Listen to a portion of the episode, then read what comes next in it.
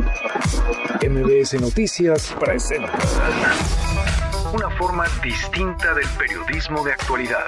Donde las claves son informar, cuestionar y entretener. Vaya que hay temas para ponerlos sobre la mesa. Manuel López San Martín en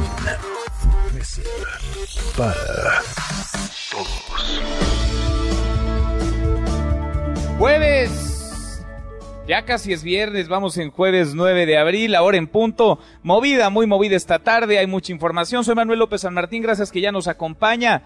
Acaban de estar como todos los días, como todas las tardes, todas las voces, todas en esta mesa para todos. Hoy se cumplen, por cierto, 100 días, 100 del primer caso de coronavirus de COVID-19 confirmado, reportado en Wuhan, en China, donde todo comenzó en Wuhan, donde ayer comenzaron a volver a la normalidad, la gente dejó la cuarentena, sale ya a las calles. Qué distinto es el mundo hoy, a 100 días de que comenzara esta pandemia. Tiempos de pandemia, tiempos de administrar la información, parece, de dosificarla, si no es que ocultarla. ¿Cuántos casos de coronavirus realmente hay en nuestro país? La cifra oficial, el número de contagios confirmados es de 3.181 en México, pero la estimación, el cálculo, de acuerdo al modelo Centinela de la Secretaría de Salud, habla de más de 26.000, 26.000 personas que podrían estar en sus casas guardadas o podrían estar en la calle, que podrían mostrar síntomas leves o ser asintomáticas y no lo sabemos. Lo que es un hecho es que estos datos dados a conocer ayer es la primera vez que la proyección como tal, no el modelo Centinela, la proyección, el número se hace público ayer por la tarde noche, derrumba, echa por la borda la afirmación falsa del presidente López Obrador el domingo de que México es uno de los países con menos número de casos confirmados. ¿Por qué? Pues porque si nos vamos a los 3.000 y cacho, a los 3.000 y fracción, sí México estaría de media tabla para abajo en el mundo. Pero si consideramos la estimación y hablamos de los más de 26.000 casos, nuestro país estaría solo debajo de Turquía, arriba de Bélgica, sería el décimo país con más casos de coronavirus en todo el planeta. Mucho que poner sobre la mesa esta tarde, arrancamos con las voces y las historias de hoy. Las voces de hoy. Andrés Manuel López Obrador presidente de México. Por el prestigio de México en el extranjero, tenemos cooperación de gobiernos de otros países para el abasto de equipos. Tenemos las camas que se necesitan y vamos a tener más. Los ventiladores que se necesitan y vamos a tener más. Marcelo Ebrard, secretario de Relaciones Exteriores. Vamos a recibir mascarillas o cubrebocas, como les decimos acá, vamos a recibir otros equipos que nos pidieron para cubrir a los médicos o enfermeras que están en contacto directo con quienes tienen esta enfermedad y estará llegando mañana en la noche. Adrián Ojeda, presidente del Consejo Directivo de la ANADE. Estamos en este círculo vicioso, una actividad del SAT de fiscalización y por el otro lado unos tribunales cerrados que nos limitan la posibilidad de poder hacer valer los derechos de los contribuyentes. Cristalina Georgieva, directora gerente del Fondo Monetario Internacional. Veamos en dónde estamos parados.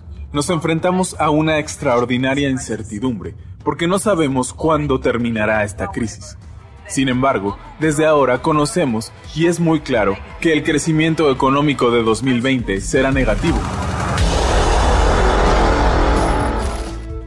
Son las voces de quienes hacen la noticia, los temas que están sobre la mesa y estas las imperdibles de hoy. Le entramos a la información. 100 días, hoy 100 días con coronavirus en el mundo, esta pandemia que nos ha cambiado a todos. 100 días desde que China reportó su primer caso oficialmente. Desde entonces a la fecha, 90 mil personas han muerto y hay más de millón y medio de casos confirmados en todo el mundo. El estado de Nueva York rebasó los 149 mil casos y por sí solo tiene más, más confirmados, más positivos que países como Italia, donde se registran 143 mil contagios. Esto de acuerdo con datos de la Universidad John Hopkins.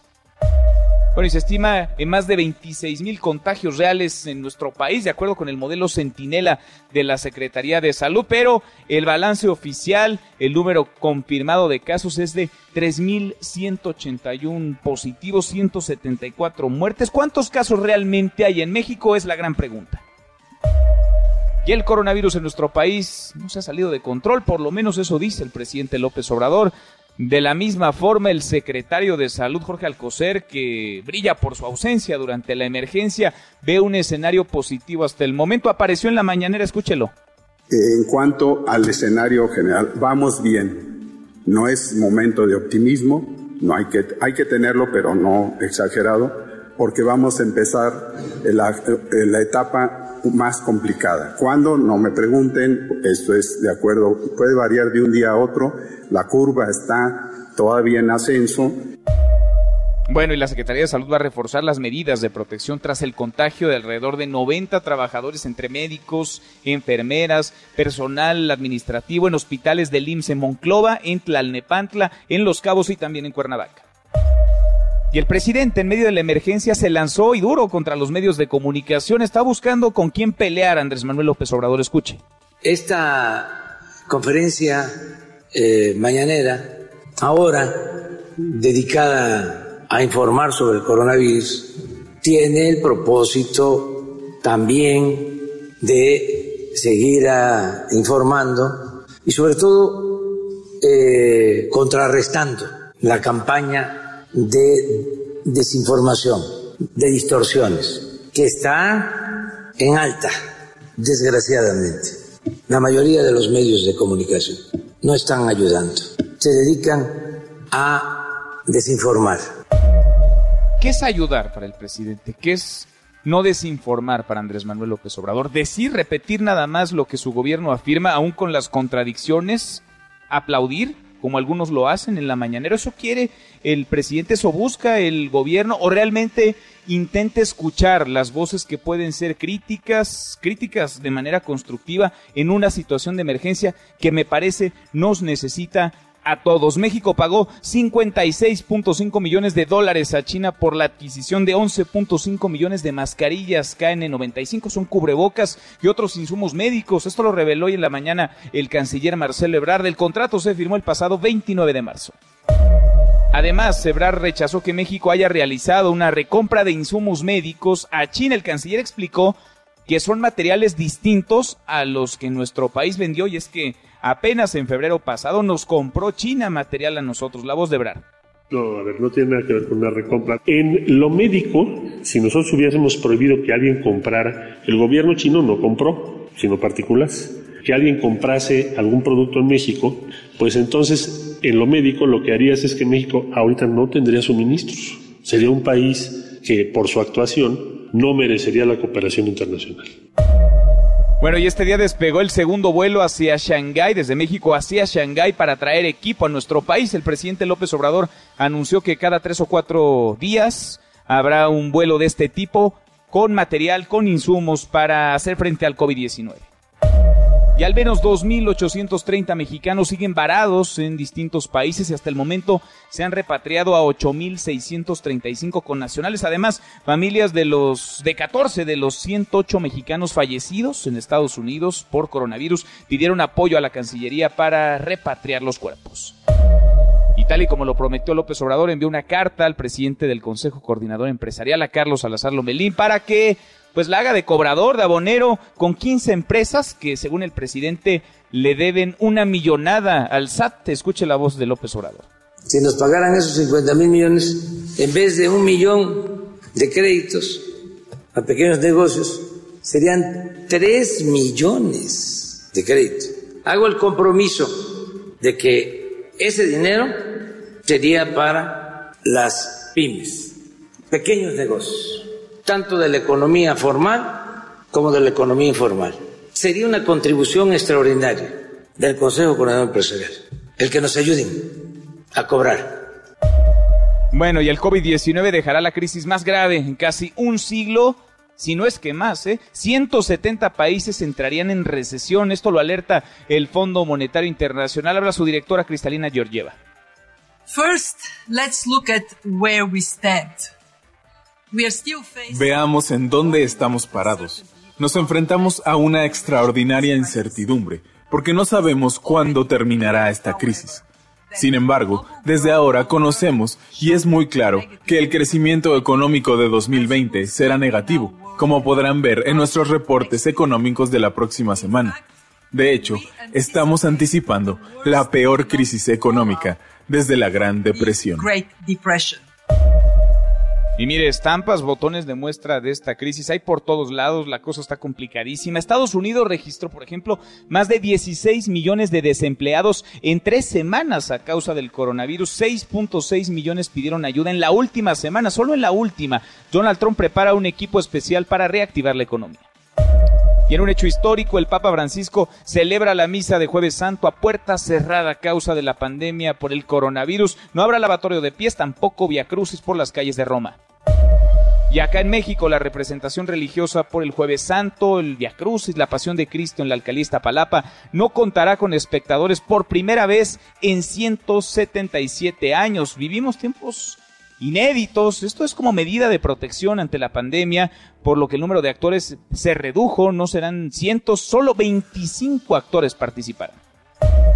Y en la buena de hoy, porque también hay buenas, la Facultad de Medicina puso en marcha una plataforma de clases online. Cuéntanos, Adrián, ¿cómo estás? Buen jueves, Adrián Jiménez, buenas tardes. Buenas tardes Manuel, un saludo afectuoso para ti y el auditorio con el objetivo de dar continuidad a la enseñanza y aprendizaje con base en tutoriales, herramientas académicas y oferta educativa a distancia. La Facultad de Medicina de la UNAM puso a disposición de su comunidad la plataforma digital Meditic. A través de este portal la institución ofrece material didáctico para los estudiantes de las cinco licenciaturas impartidas en la escuela, médico cirujano, investigación biomédica básica, fisioterapia, ciencia forense y neurociencia Ciencias. Meditic brinda una amplia gama de asignaturas optativas en periodos intensivos, asesorías académicas con sesiones dirigidas por profesores y se puede continuar con las tutorías, que son un proceso de acompañamiento para trabajar las áreas académica, personal y social. En tanto, a los docentes les ofrece la posibilidad de seguir con sus labores mediante una guía básica para impartir una asignatura a distancia,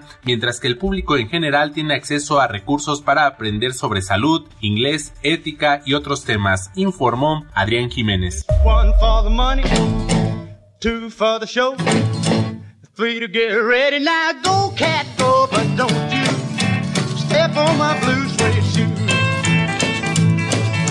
Qué buen ritmo de jueves, mi querido Miyagi José Luis Guzmán, como todos los días a esta hora en esta mesa para todos. ¿Cómo te va, Miyagi? Muy bien, Manuel, ¿y a ti? Bien, ¿qué estamos escuchando? Miyagi, Miyagi. Pues aquí estamos.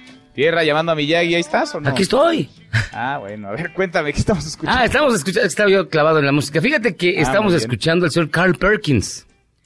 ¿Tú sabías que Carl Perkins escribió esta canción que es icónica en el mundo del rock que se llama Blue Suede Shoes?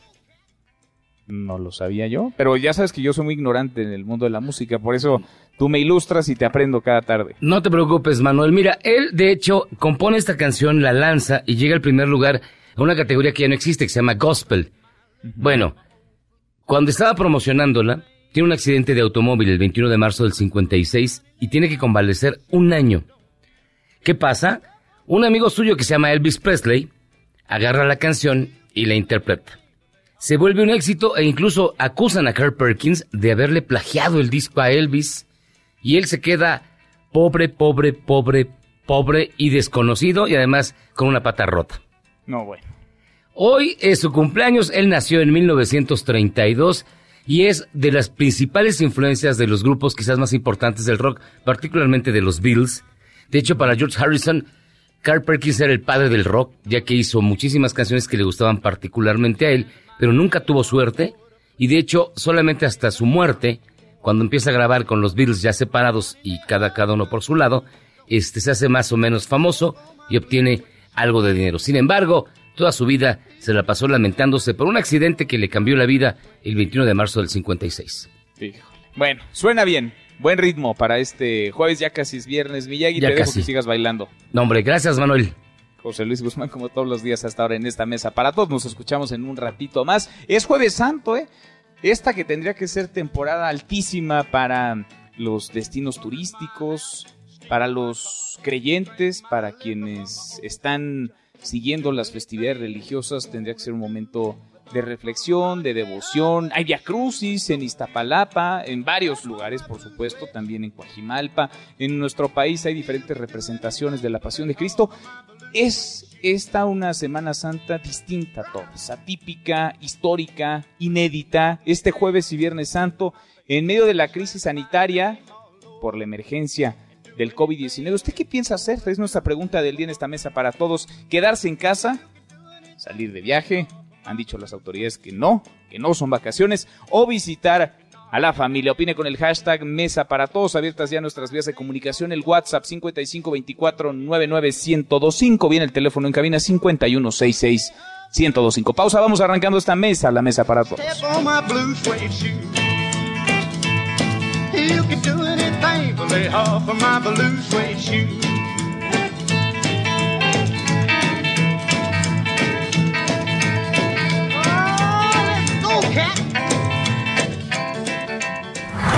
No te levantes. Podrías perder tu lugar en la mesa para todos. Con Manuel López San Martín. Regresamos. MBS 102.5 y Waze te llevan por buen camino. Este es su archivo muerto en Mesa para Todos. Reporte televisivo estadounidense desde Bagdad al momento de derribar la estatua del dictador Saddam Hussein. Tropas estadounidenses capturan Bagdad. 9 de abril, año 2003.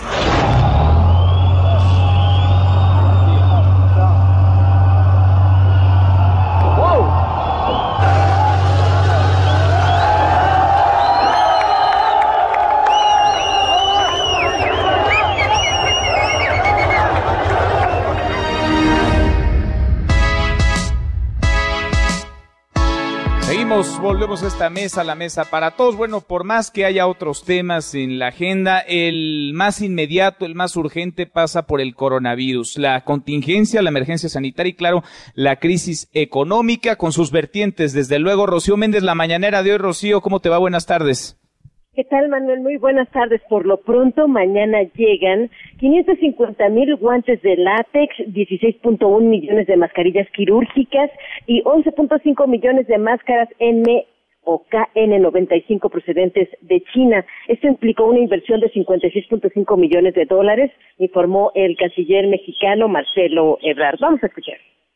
Vamos a recibir mascarillas, vamos a recibir otros equipos que nos pidieron para cubrir a los médicos o enfermeras que están en contacto directo con quienes tienen esta enfermedad u otras enfermedades que pueden ser delicadas y estará llegando mañana en la noche. Lo que no nos había ocurrido casi nunca es que casi todos los países del mundo, si no es que todos, al mismo tiempo tengamos el problema de enfrentar la pandemia. Entonces hay una escasez enorme en todo el mundo. Los precios bueno, si quieres salir ahorita al mercado conseguirte un ventilador, lo vas a pagar cinco veces más, o seis, o siete veces más que lo que normalmente está. Y lo mismo pasa con los cubrebocas, están agotados los equipos. Fue cuestionado el canciller mexicano Marcelo Ebrard sobre la entrada en vigor del tratado comercial entre México, Estados Unidos y Canadá y él, Manuel, solamente expresó su solidaridad con el pueblo de los Estados Unidos por lo que está enfrentando con esta crisis sanitaria. Vamos a escuchar. Con Estados Unidos tenemos una muy estrecha relación. Somos amigos y aliados de Estados Unidos, igual que de Canadá. Entendemos perfectamente bien lo que están pasando. Queremos reiterar nuestra solidaridad y nuestro afecto por el pueblo norteamericano que está pasando por esto y por todos los que han fallecido y están sufriendo. Y hemos estado cerca de, de Estados Unidos. Estados Unidos también ha sido un país amigo de México. Nos han dado la información fueron de los primeros que mandaron una donación a México. No tengo más que reconocimiento y gratitud por la forma que se ha comportado Estados Unidos y Canadá. Y seguiremos así. Ellos ahora están en un momento de los más difíciles y estamos cerca, estamos en comunicación y así va a seguir, igual con Canadá por esta pandemia en Estados Unidos, Manuel, 108 paisanos han perdido la vida. Ya se realizan las gestiones para repatriar los cuerpos de 14 mexicanos que fallecieron allá en la Unión Americana. Por lo pronto también las embajadas y consulados están haciendo todo lo necesario para atraer a los mexicanos que se quedaron varados en algún otro país por esta propagación del coronavirus. Nuevamente, el secretario de Relaciones Exteriores, Marcelo Ebrard. Tuvimos 80, de los cuales 76 vinieron del Salvador, pero también llegó una persona de Países Bajos, de Francia, Nepal, imagínense para salir de Nepal ahorita, Frankfurt, hay mil historias. Y luego tenemos del otro lado un total de 2.830 personas reportadas con nuestras embajadas que están en todos esos países del mundo. Y hay varias características. Hay unos que están donde sí hay vuelos comerciales, que son los menos. Luego tenemos sin vuelos comerciales, muchos. Y hay otros donde hay presencia parcial, quiere decir que hay permiso o te pueden dar permiso de organizar algún vuelo y sobre los connacionales, becarios mexicanos en su mayoría asentados en España, ya se acordó un vuelo con Aeroméxico para que puedan regresar al país. Es parte de lo que se dijo esta mañana aquí en Palacio Nacional, Manuel. Bien, Rocío, muchas gracias. Hasta pronto. Hasta muy pronto escuchábamos sobre los repatriados, los mexicanos que se quedaron varados por el mundo, una situación complicadísima. Aquí hemos platicado con varios de ellos, con quienes están más o menos digamos, cerca o mejor conectados en Perú, en Colombia, en Argentina, pero también conversábamos la semana pasada con tres mexicanas que estaban en Madagascar. Ya volvieron, es trabajo del servicio diplomático, que hay que decirlo, ¿eh? así como hay héroes de batalla, así como hay médicos, enfermeras en el frente de esta contingencia, también el servicio diplomático mexicano vaya que se ha rifado, vaya que ha hecho hasta lo imposible para traer de vuelta a casa a miles, a miles de personas. Le agradezco mucho al director general de Protección a Mexicanos en el exterior de la Secretaría de Relaciones Exteriores, a Julián Escutia, que platique con nosotros esta tarde. ¿Cómo estás, Julián? Muy bien, gracias. Buenas tardes a todos. Gracias por conversar con nosotros. Vamos, si te parece, a los números, a las cifras. ¿Cuántos mexicanos han sido repatriados? ¿A cuántos han traído y desde dónde de vuelta a casa en medio de esta contingencia por el coronavirus? Pues esta mañana el canciller Ebrard participó en la conferencia matutina del señor presidente. Sí, ahora lo escuchábamos, sí. Sí, y dio el dato de 8.635 personas que hemos ayudado a regresar pues prácticamente de todos los rincones del mundo. Mencionabas a tres jóvenes mexicanas que ayudamos a salir de Madagascar, una operación sumamente compleja que requirió el apoyo siempre valioso del gobierno de Francia. Eh, hemos sacado ayer justamente a una doctora que estaba en Nepal eh, con el apoyo del gobierno de Alemania y pues hemos sacado también a miles de personas de América Latina con vuelos pagados por el gobierno de México, ya sean charter o oficiales, con el apoyo también muy valioso del Instituto Nacional de Migración y de la Secretaría de Defensa Nacional. Ha sido bien complicado, ¿no? Porque hay países que cerraron sus fronteras, vaya, ni siquiera tiene que ver con un asunto de voluntad del gobierno de México en muchas ocasiones, sino de política interna de cada uno de los países.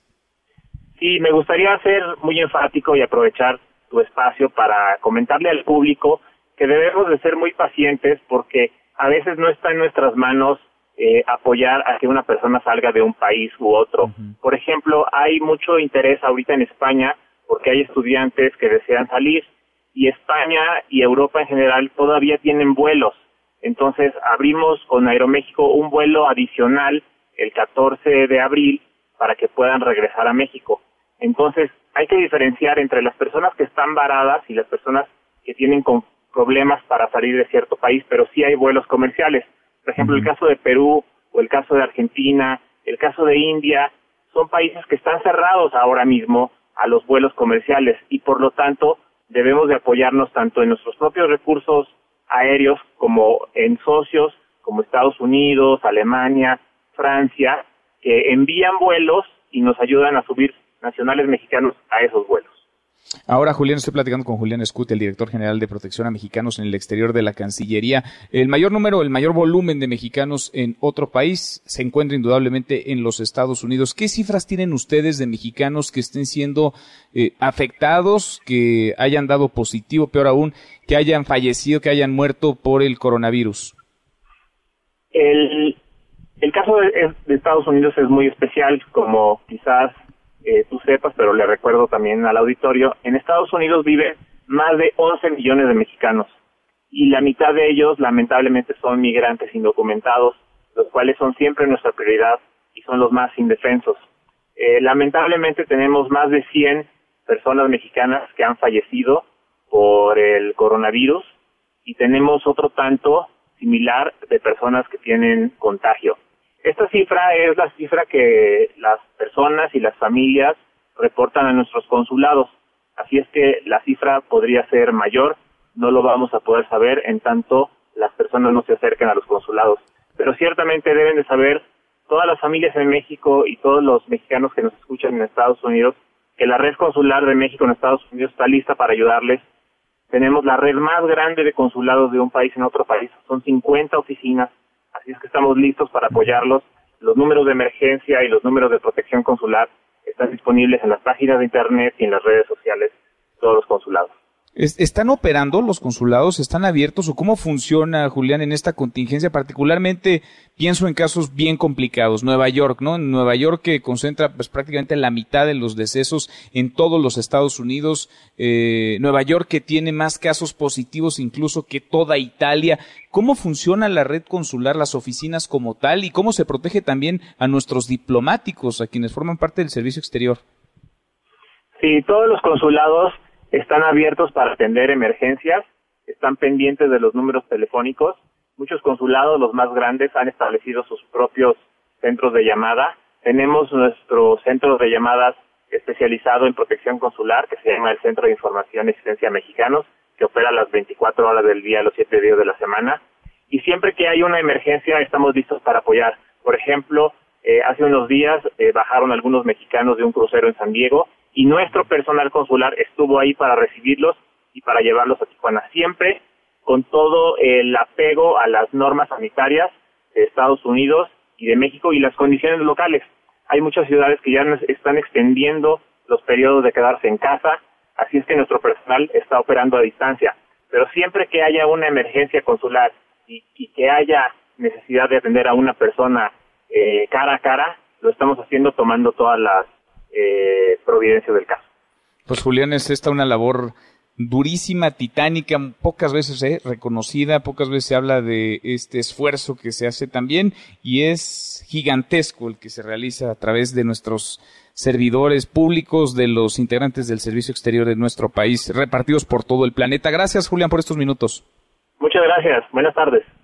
Muy buenas tardes, es Julián Escuti, el director general de protección a mexicanos en el exterior de la Secretaría de Relaciones Exteriores. Ocho mil, entonces son ocho mil seiscientos treinta y cinco los mexicanos que se quedaron varados en otros países y no nada más, son países que están relativamente cerca o conectados. ¿eh? Hay mexicanos que venían de Nepal, de Madagascar, que fueron ya traídos de vuelta a casa. Es, insisto, una tarea esta compleja, bien difícil y que requiere de coordinación, de mucha política diplomática con otras naciones. Esta temporada, Semana Santa, pues tendría que ser temporada alta para comercios, para el turismo. Muchos tenían, teníamos planes eh, de viaje, visitar a los familiares. Los comercios también hacen proyecciones a lo largo de los años porque reciben muchos ingresos en esta temporada y en buena medida algunos, sobre todo en los centros turísticos y vacacionales, dependen de estos ingresos a lo largo de todo año. Quizá eh, Semana Santa, y verano y las fiestas decembrinas concentran una buena parte o la mayor parte de sus ingresos. Le agradezco mucho a José Manuel López Campos, el presidente de la Concanaco Servitur, que platique con nosotros esta tarde. Gracias, José Manuel. ¿Cómo te va? Hola, buenas tardes. Pues qué temporada esta, ¿no? Dificilísima la contingencia. ¿De qué tamaño ha sido hasta ahora la pérdida, el boquete para comercios, para la industria turística en nuestro país? Bueno, es eh, la peor, va a ser la peor este, época de eh, para el turismo en, en los últimos años.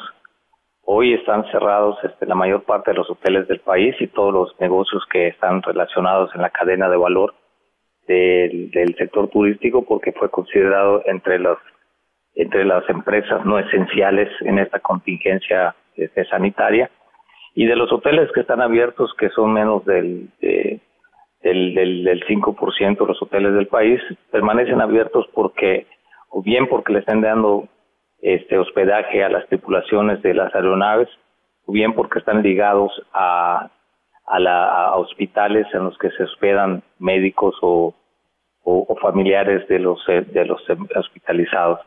Algunos hoteles ahora de, de acuerdos que ha hecho las, las mismas cadenas hoteleras y algunos hoteles de manera directa, están prestando sus instalaciones para que se hospeden médicos que no de, no no no para que no regresen a sus casas y evitar el, que están atendiendo casos de coronavirus para que no regresen a sus casas y utilicen las, los cuartos de hotel como habitación temporal en lo que dura la contingencia y para para cuidar a sus familias de un posible contagio es, a quienes que es un servicio social también este que realizan algunos hoteles. ¿Tienen ustedes ya dimensionado, más o menos calculado, el daño hasta ahora en, no sé, ingresos, en pérdidas económicas, incluso el número de empleos? Sí, bueno, eh, de manera formal, ayer se dio el, dio el dato a la secretaria del Trabajo en la conferencia de la mañana del presidente López Obrador cerca de 350 mil empleos formales ya se perdieron en las tres semanas más recientes. Eh, esos 350 mil es un número que, te, que, se toma hasta el 6 de abril, cuando solamente teníamos cuatro días eh, o cinco días de, que había iniciado esta emergencia sanitaria, lo que hace pensar que en para, para fines de abril tendremos un número este, mucho mayor en la pérdida de empleos. Y esto estamos hablando en la formalidad, los que tienen este, seguro social. En la informalidad puede ser aún mayor el número de los empleos que se han perdido ante la falta de compradores de, de, este tipo de negocios, porque pues siguiendo la indicación de quedarse en casa, no hay gente en las calles, o bueno, hay muy poca gente en las calles, muy poca gente que puede tener las pérdidas hasta el 31 de marzo contabilizadas en, este, en el sector del comercio, los servicios del turismo, andaban en el orden de los 200, este, 243.500 millones de pesos. Eh, al término de esta semana eh, tendremos una nueva estimación de, qué es lo que ha acumulado, pero desafortunadamente se prevé que estas eh, eh, pérdidas vayan aumentando día con día ante la falta de liquidez en, en, en, en la, sociedad y, la, y el cierre de mayor número de negocios. El 31 de marzo no se había decretado la, la emergencia sanitaria y todavía permanecían abiertos cerca del 40% de los este, establecimientos comerciales y todavía en el sector turístico había alrededor de un 20% de negocios abiertos. Hoy no, pues no, pinta, mucho mayores. No, pinta nada bien el escenario. A ver si se perdieron ya más de 240 mil millones de pesos y esa estimación llega hasta antes de que se decretara, digamos, el cierre de todo lo no esencial, pues eh, vaya, los cálculos no, no pueden ser muy optimistas. Ahora, ¿qué te dice lo, que hasta ahora ha puesto sobre la mesa el presidente López Obrador y su gobierno? ¿Cómo? No lo sé, te lo pregunto. ¿Un plan, una ruta para salir de la crisis económica, una reactivación eh, para la economía en nuestro país, para no perder empleos, para salvar empresas? ¿Qué te dice lo que hasta ahora ha dicho el presidente? Bueno, el gran ausente de, de este plan de reactivación han sido las pequeñas y medianas empresas el crédito de 25 mil millones de pesos, los créditos de 25 mil millones de pesos con 25 mil pesos para un millón de, de, microempresas, entre ellas 500 mil dentro de la formalidad y 500 mil en la informalidad, pues ese, eh, eso no es este, suficiente. Y estamos hablando de que en el país hay cerca de cuatro y medio millones de pequeñas y medianas empresas que no están teniendo ningún este eh, apoyo o respaldo en esta situación y la gran crisis que se va a dar para estas empresas va a ser por la, falta de liquidez.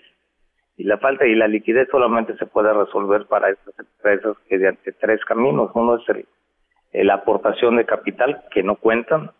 La segunda sería por financiamiento y es aquí donde se pedía la, la, el respaldo de la banca de desarrollo con créditos por intereses blandos y en condiciones que se pudieran este, aceptar de manera que tuvieran un periodo de gracia durante el tiempo que duró la contingencia. Y la pero no, no, no hubo un programa para tal, solo hubo el programa para las microempresas, el de crédito de 25 mil pesos. Eh, y la tercera, pues sería mediante el diferimiento de pagos de obligaciones que se tienen actualmente, entre las que destacaríamos que las que más peso tendrían sería el diferir el pago de impuestos, no condonarlos, no exentarlos, no. únicamente diferirlos para que se puedan pagar posteriormente después de la contingencia y dado un periodo, un plazo de varios, de varios meses, de entre seis y doce meses, para que pudiera recuperar las empresas. Pues es que no es que no quieran pagar, es que no hay de dónde. ¿Con qué pagan pues si no hay dinero? Es que desafortunadamente este no es un tema de querer ser solidarios o no, es un tema de poderlo pagar o no. Y si no van a tener recursos este, porque no tienen ingresos y mantienen sus gastos, pues es solo cuestión de tiempo eh, cuando vayan cerrando de manera definitiva más y más negocios. Hoy están cerrados de manera temporal empresas que, que estaban funcionando este, antes de decretar la emergencia. O sea, eran empresas que no tenían problemas de, de solvencia, pero ante la falta de liquidez el problema se puede tornar en que ya no queden en capacidad de reactivarse pasada la contingencia sanitaria y que no puedan recuperarse posteriormente. Y va a ser eso muy grave porque con ellos se van cerca de un millón de empleos y pues viendo lo que se acumuló dentro de los empleos formales en las primeras tres semanas, puede ser que nos quedemos cortos en esa estimación. Y eso va a ser un duro golpe para la economía de nuestro país y para los mexicanos que se van a quedar sin empleo y sin medios de ganarse la vida, lo que también se va a traducir en una mayor informalidad que hoy ya era grave teniendo seis de cada diez empleos en la informalidad. Y va todo, va todo pegadito, ¿no? Porque se quiere o se habla de que se quieren salvar los empleos. No sé cómo se hará eso si no se salva primero a las empresas. Y es una cadenita, porque si no se salvan los empleos, empieza la crisis económica. Si empieza la crisis económica, vendrá una de inseguridad que ya está también en nuestro país. Vamos platicando en el camino, José Manuel. Qué duro panorama. Te agradezco como siempre estos minutos. Bueno, pues que tengan buenas tardes y que tengan feliz Pascuas. Igual para ti, muy buenas tardes. Es José Manuel López Campos, el presidente de Concanaco Servitur. Así las cosas, ¿eh? no para las grandotas, insisto, no para los ingenieros Carlos Slim de los que habla el presidente López Obrador, para los empresarios pequeños, medianos, para aquellos que batallan para juntar y poder pagar la quincena a sus empleados cada mes, cada 15 días, para ellos que sufren para juntar y hacer el pago de la renta. Ellos son los que están hoy contra las cuerdas y ellos son los que están pidiendo una ruta, una propuesta, un plan para salir adelante y ellos son los que siguen esperando que aparezca esta de manos del presidente López Obrador o del secretario de Hacienda Arturo Herrera. Arturo Herrera que por cierto la semana pasada dijo que a principios de esta se presentaría con mayor claridad un plan económico para las empresas. Bueno, pues vamos en jueves y nada de nada. Cruzamos la media ya la hora con 38. Pausa, volvemos con un resumen de lo más importante del día. Esta mesa, la mesa para todos. No te levantes. Podrías perder tu lugar en la mesa para todos. Con Manuel López San Martín. Regresamos. En MBS Noticias. Comunicamos para ti. Llevarte de la noticia del día a lo mejor del mundo del entretenimiento en MBS Noticias. Estamos contigo. En Mesa para Todos, la información hace la diferencia. Con Manuel López San Martín. Seguimos, volvemos de esta mesa a la mesa para todos. La hora con 38 le entramos a un resumen con lo más importante del día. Resumen nacional. Bueno, primero fueron los gobernadores del norte. Ayer tocó el turno a los de centro occidente. Hoy, hoy hubo reunión virtual entre autoridades federales, la secretaria de Gobernación y gobernadores del sur. Cuéntanos, Nora, ¿cómo les fue? Nora Bucio, buenas tardes. Manuel, te saludo con gusto y te comento que los gobernadores de la zona sur del país presentaron un informe a la Secretaría de Gobernación respecto al balance del cierre de playas y lugares turísticos durante esta cuarentena y expusieron la lista de insumos que hacen falta para atender la emergencia por COVID-19. Durante el encuentro presidido por la secretaria Olga Sánchez Cordero, los diez mandatarios de la región reiteraron la necesidad de reforzar el exhorto a la población para que se queden en sus casas y evitar con ello la propagación del virus. Durante el encuentro en el que también estuvo presente el canciller Marcelo Ebrard, los mandatarios definieron nuevas acciones a implementar de manera inmediata para enfrentar la emergencia sanitaria y presentaron los casos de contagio que cada uno de ellos registra en sus estados. Rutilio Escandón, gobernador de Chiapas, señaló a través de sus redes sociales que durante esta videoconferencia los mandatarios hicieron un llamado a quedarse en casa y respetar la sana distancia, incluso en el hogar. En la reunión dijo que tomaron determinaciones a seguir ante la contingencia del COVID-19. En el encuentro virtual participaron los gobernadores de Campeche, Colima, Chiapas, Guerrero, Michoacán, Oaxaca, Quintana Roo, Tabasco, Veracruz y Yucatán. Manuel, la información. Gracias, muchas gracias Nora, muy buenas tardes. Vamos a ver cómo andan las cosas en nuestro país a propósito de los contagios, los oficiales, ¿eh? porque ya hay cifras, digamos, oficiales, casos confirmados, positivos y estimaciones de acuerdo con el modelo Centinela que ha explicado desde hace ya varias semanas el subsecretario López Gatel, pero del cual ayer presentó la primera proyección que habla de más de 26 mil casos en nuestro país. Ernestina Álvarez en la Ciudad de México pues se siguen concentrando la mayor cantidad de casos positivos, uno de cada cuatro. Cuéntanos, buenas tardes. Manuel, buenas tardes para ti, para los amigos del auditorio. Te informo que la Ciudad de México continúa siendo el epicentro de los contagios de COVID-19 al tener 855 confirmados con prueba de laboratorio, 132 en las últimas 24 horas y registrar 39 muertos. De acuerdo con las autoridades de salud federal, la capital concentra el 26.8% de los casos de contagio de coronavirus en el país. Además, se tiene una letalidad de 0.58 por cada 100.000 habitantes, cuando la media nacional es de 0.14. Si se aplica el modelo Centinela presentado justamente el día de ayer por la Secretaría de Salud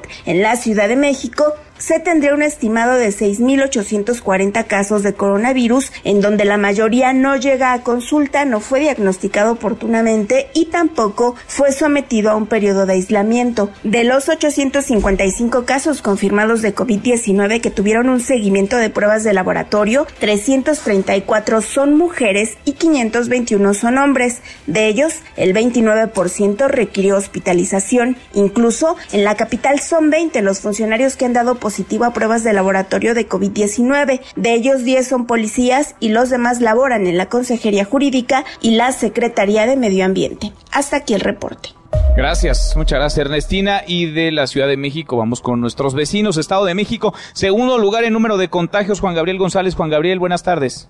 Manuel Auditorio, buenas tardes. Mientras el Estado de México llegó a 354 casos positivos de COVID-19 con 11 fallecimientos, el sector empresarial de la entidad se declaró en grado de sobrevivencia, especialmente en el sector restaurantero, hotelero y pequeños locales, donde ya se registran cierres, despidos y acuerdos con los empleados para reducir sus salarios. En conferencia de prensa virtual, Patricio González, presidente de la Asociación de Bares y Restaurantes de la entidad, indicó que algunos empresarios están recurriendo a la entrega de bonos solidarios y despensas a sus trabajadores, pero anticipan que no aguantarán hasta el 30 de abril con este ritmo, ya que los empleados de estos giros dependen más de las propinas que en este momento están caídas. Y muchos de los pequeños eh, comercios no tienen la capacidad económica para seguirle pagando a sus empleados. En la zona sur del Estado de México, los municipios de Temascaltepec, Tlatlaya, Tejupilco y Lubianos instalaron cercos sanitarios en los principales accesos. Incluso en Amatepec bloquearon con piedras y tierra la carretera hacia la cabecera municipal por miedo a la propagación del coronavirus y por los escasos recursos que dicen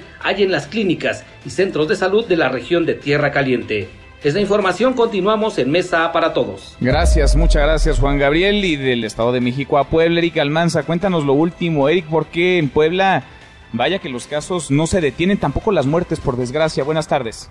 ¿Qué tal Manuel? Un saludo a ti y a todo el auditorio. Te informo que en las últimas 24 horas siete personas más murieron en Puebla a causa del virus COVID-19, por lo cual ya son 23 las víctimas mortales de la pandemia en el estado, según informó el secretario de Salud Jorge Humberto Uribe Telles, quien también destacó que Puebla acumula 209 casos positivos de coronavirus y en específico 12 pacientes se encuentran en estado de gravedad conectados a respiradores. Ante ello, el gobernador del estado, Luis Miguel Barbosa, consideró que ya se está entrando en la fase crítica de esta enfermedad. Yo estoy convencido que ya estamos entrando al momento crítico. No, no, no es en semanas. Ya estamos entrando. Ya los temas de contagio ya son cada vez más, más altos. Puebla es un estado que tiene mucho intercambio de personas, intercambio de negocios, de actividades económicas. Por su parte, el secretario de Gobernación David Méndez informó que hasta ahora 23 migrantes poblanos han fallecido fuera del país, principalmente en Nueva York ya que en las últimas 24 horas se reportó el deceso de tres más originarios de San Pedro Cholula, Tecomatlán y Acatlán.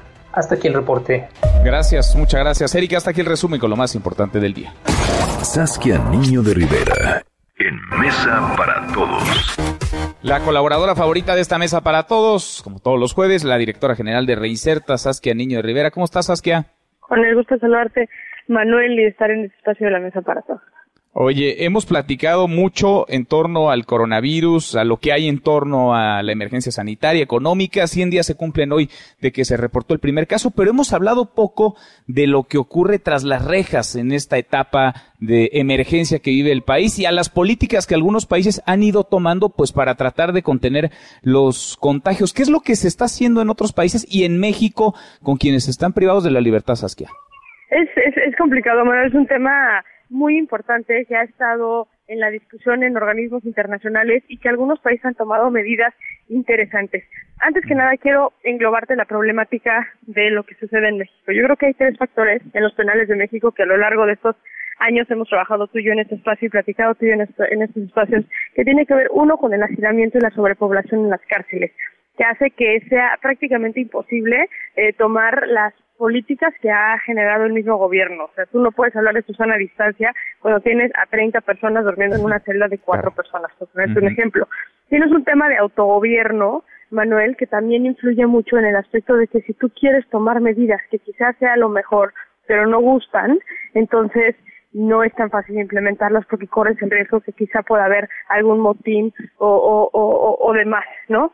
Y bueno, tienes el sistema mismo como tal que no está diseñado para una estación así. Por más que quieras quizás cerrar puertas, este, tomar decisiones y medidas drásticas, es muy complicado porque tienes, por ejemplo, este personal de custodia penitenciaria que entra y sale, ¿no? Tienes administrativos que van y, y vienen, tienes comida que entra de afuera y que entra. Eh, entonces es complicado dentro de ese sistema como tenemos tomar las medidas. En el momento, Manuel, que haya un caso de corona adentro de la cárcel va a ser un escenario catastrófico. Olvídate, porque sí, como dices, a ver, la sana distancia es utopía dentro de las cárceles en nuestro país. Es, Eso no imposible. Con el hacinamiento que tenemos es imposible la, la, sana distancia. Y también la realidad, Manuel, es que durante muchos años se ha olvidado el sistema penitenciario en materia de salud. Entonces, algo que tienes muy fuerte ahorita es que adentro de la cárcel tienes a muchísimas personas que ya tienen una situación de salud muy deteriorada por años de negligencia en poder atender temas de diabetes, de sobrepeso, eh, mismas enfermedades como gota les dan a las personas por no dormir acostados y dormir parados, por ejemplo, y eso va a ser terrible, como lo hemos visto y los, las investigaciones han demostrado lo terrible que llega a ser el momento de que COVID ataca, ¿no? Porque se va con, entre comillas, los más débiles en materia de, de, de salud. Ahora, hay medidas que se podrían estar tomando, sin embargo, México ha optado por no tomarlas. Me parece que Coahuila el otro día eh, preliberó a 300 personas privadas de la libertad, pero hay mucho que se podría estar haciendo. Tienes arrestos domiciliarios, tienes brazaletes, tienes a muchas personas en la cárcel que están por delitos menores o no graves y podrían salir ahorita. Por darle un ejemplo, el reclusorio oriente de la Ciudad de México tiene una torre que es como una especie de casa de medio camino, para ponerlo de alguna manera, donde ponen a las personas que están por purgar una sentencia. O sea, que les queda quizá unos meses, un año máximo para ya salir. Si podrías liberar a esas personas que igual están a días de salir, podrías usar esa torre también para generar muchísimo más distancia y no tanto hacinamiento en los penales. Entonces, de querer es poder, Manuel, la cosa es que México no saque. Pues sí, porque se está haciendo, ¿no? En otros países la sí, liberación o, te mandan a tu casa, ¿no? Es una especie ahí de arraigo domiciliario, prisión domiciliaria. No, no, y en México está en la ley, Manuel. O sea, el arresto eh, domiciliario es una pena priva es una pena alterna a la pena privativa en México. Nada más que los jueces optan por no tomarla. Esta situación de México de, de querer venganza y, y creer que delito es igual a cárcel, este, es, complicada y está generándonos un problema a, la sociedad muy, muy fuerte y no lo hemos querido ver. Y bueno, ahorita, pues juzgados cerrados, no nada más eso, pero estamos viendo una situación catastrófica. El 47% de las personas en la cárcel no están aún sentenciados y dado a que ahorita se suspenden eh, audiencias y trabajo en los tribunales, son personas que se va a alargar más el que se determine siquiera si, si son si son inocentes o no. Claro. Oye, sabes que ya hay otro tema, las visitas, ¿no? Porque son un relajo, es un mercado lo que ocurre en las visitas en las cárceles en nuestro país. Es, es un tema muy delicado, pero también ahí es muy complicado, Manuel, porque porque en México las visitas son quienes alimentan a sus internos. Entonces, tú no puedes decir de un día para el otro ya no entran visitas, no nada más que se te amotinan, pero también quién le va a dar de comer, quién va a suministrar toda la comida de todas las personas que están adentro de la de la, de la cárcel. Tú no tienes el presupuesto para eso. Híjole. Entonces, Qué- es, qué es un tema ¿eh? como muy complicado. Sí, Pero pero tampoco hay que descubrir el hilo negro, vaya, hay que seguir lo que ya se está haciendo en otros países. En California hace unas par de semanas se liberaron eh, y hicieron arresto domiciliario para casi 1.500 personas privadas de la libertad. Fueron Bueno, en 1.300 Chile, en Argentina, Chile, en cientos de personas fueron ya liberadas o preliberadas también. Exacto. No, no, y más en México, donde la verdad nuestras cárceles están llenas de gente que no cometió delitos violentos y que tiene penas mínimas. Ujú. Fianzas Sin duda. de Saskia, 3.000, 2.000 gracias, pesos. gracias como siempre. Gracias, Manuel. Un saludo. Gracias, muy buenas tardes. Saskia Niño Rivera, la directora general de Reinserta. Pausa y volvemos. Hay más en esta mesa, la mesa para todos. Información para el nuevo milenio. Mesa para todos con Manuel López San Martín. Regresamos. Más información y análisis en Mesa para todos con Manuel López San Martín. Los numeritos del día. Citlali Sáenz, Citlali, qué gusto saludarte, ¿cómo estás? Hola Manuel, buenas tardes a ti, buenas tardes también a nuestros amigos del auditorio. Pues no hay operaciones financieras en nuestro país debido a la celebración del jueves santo. De hecho, jueves y viernes santo no va a haber operaciones en los bancos, pero sí la red de cajeros automáticos, 57 mil automáticos y la red de 47 mil corresponsales bancarios que sí van a estar dando continuidad a algunas transacciones. En Estados Unidos hoy hay operaciones normales, mañana es feriado, el Viernes Santo. Por lo pronto el Dow Jones Industrial está ganando 0.60%, el Nasdaq pierde 0.57% y te comento cómo está el precio promedio del dólar en el Aeropuerto Internacional de la Ciudad de México. A la compra en promedio se ubica en 23 pesos con 51 centavos, a la venta en 24 pesos con 25 centavos y pues vamos a agregarle el de la gasolina a nuestros amigos del auditorio. En promedio en la República Mexicana la gasolina magna, que es la que más se consume, se compra en 15 pesos con 24 centavos el litro. La premium en promedio está en 16 pesos con 64 centavos, pero en la Ciudad de México la magna se ubica en 15 pesos con 73 centavos el litro y la premium en 16 pesos con 81 centavos por litro. Manuel, mi reporte al auditorio. Gracias, muchas gracias. Muy buenas tardes y buen Buenas jueves tardes. santo. Muy buenas tardes. Economía y finanzas con Eduardo Torreblanca. Lalo, qué gusto saludarte, ¿cómo estás? Igualmente, Manuel, ¿cómo estás? Me da gusto saludarte, mucho gusto saludarte y saludar al público. Buenas tardes. Oye, a ver, hay un dato que a varios nos dejó pensando. Sí. Es un dato que suena muy bien, Sí, pero que también resulta muy optimista, si no es que imposible de cumplir. El presidente López Obrador dijo el domingo, ahí en el Palacio Nacional, que va a crear dos millones de empleos, lo que no ha hecho nadie nunca en nuestro país, en nueve meses. Luego matizó el lunes y dijo que ya no van a ser en nueve, sino en ocho meses. ¿Cómo la ves, Lalo? Mira, en, en primera, ese récord no lo tiene ni Obama. De plano. En, en primera. Y, y mira, para ser flexibles le vamos a dar el dato de nueve meses, ¿no? No de ocho, no lo vamos a premiar. En nueve meses, como originalmente lo dice, suena una cifra que ciertamente establecería un récord a nivel mundial. Y les voy a explicar por qué.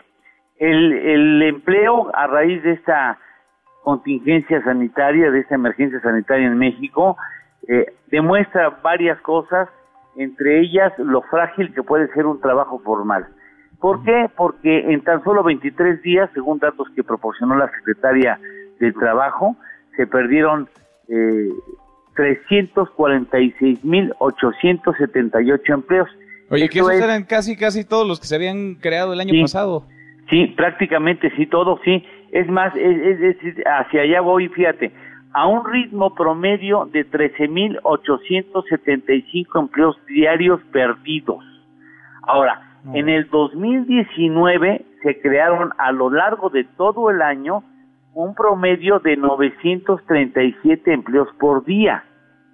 Es decir, sí, efectivamente, eh, en nueve meses pretende dos millones de empleos, bueno, 270 días, exigiría una creación de empleo promedio de 7.408 empleos diarios. Es un ritmo de creación de empleos ocho veces mayor que el ritmo de generación de empleos que pudo lograr en el 2019 con la economía Bueno. parada. Hoy Oh, pues, tenemos es- una economía que posiblemente llegue a menos 10% al término del presente año. O sea, realmente si lo logra, si no nos hace trampa diciendo que el apoyo a los muchachos para que se incorporen como sí, sí, sí, pues sí, aprendices, ¿no? exacto, aprendices, esa es una generación de empleos, o sembrar árboles es una generación de empleos. Si no nos hace trampa con eso, realmente sería un récord mundial. Ojalá lo lograra. Si no nos hace trampa, que ojalá y ojalá lo lograra, ya que, más queremos todos que lo logre, más que le den el premio Nobel si lo consigue, porque el premio Nobel de Economía y de la Paz de una vez, porque será esto misión imposible, pero ojalá, insisto, Estamos optimistas, el presidente se ha comprometido, lo vemos cuesta arriba, bien complicado, pero ojalá, ojalá, ¿lo tenemos postre? Claro que sí, no sé si ya lo pudiste comunicar, seguramente sí lo, lo has hecho. Se acaba de dar a conocer en Estados Unidos el programa Main Street, un apoyo de 2.300 millones de dólares en préstamo a pymes y a empresas que tengan ingresos hasta 2.500 millones de dólares anuales. Y entre las cláusulas más importantes está una para proteger la nómina. Mira, pues sí, es clave, es clave. En Estados Unidos, Lalo, el gobierno de Donald Trump está sacando dinero hasta abajo de las, de las piedras, hasta debajo de las piedras. Te mando un abrazo. Igualmente, Manuel, igualmente al público es Eduardo Torreblanca. Con él cerramos esta primera hora saludando a nuestros amigos de Zacatecas. Zacatecas, allá nos escuchan a través de Sonido Estrella en el 89.9 de FM. Pausa, volvemos con la segunda de esta mesa, la mesa para todos. Información para el nuevo milenio. Mesa para todos, con Manuel López San Martín. Regresamos. MBS Music Center. Nunca imaginamos tanto iba a cambiar. La vida siempre pisa sin pensar en nada más. Jamás nos esperamos sentir fragilidad. Que con un simple abrazo nuestra historia iba a cambiar.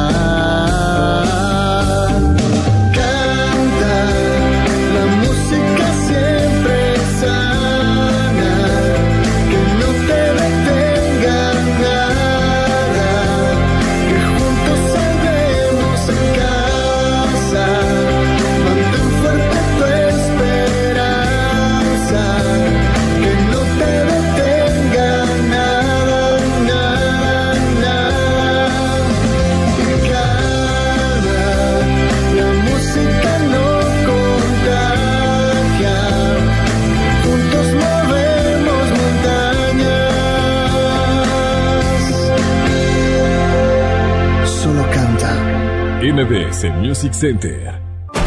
Más información y análisis en Mesa para Todos con Manuel López San Martín.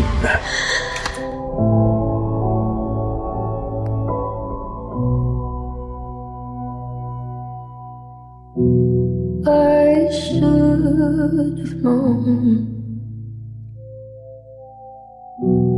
I'd leave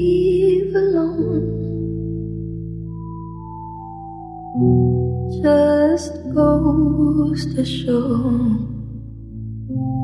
that the blood you bleed is just the blood you own. La hora con cinco minutos, ¿por qué escuchamos lo que escuchamos? Ahora lo vamos a platicar con José Luis Guzmán Milley, como todos los días en esta mesa para todos. Yo soy Manuel López San Martín, ya casi es viernes, vamos en jueves. Es jueves 9 de abril. Revisamos las redes, cómo se mueven las cosas en Twitter. De las redes esta mesa, la mesa para todos. Caemos en las redes. Bueno, hashtag COVID-19, hashtag coronavirus, como desde hace días, semanas, como desde hace meses, como desde hace casi 100 días, porque hace 100 días se reportó el primer caso positivo en China. Hace 100 días llegó este virus que nos ha cambiado a todos y de qué manera. Y en 100 días la propagación no se ha detenido, el avance no ha parado. En 100 días pasamos de un caso positivo a 1.536.979 confirmados en el mundo.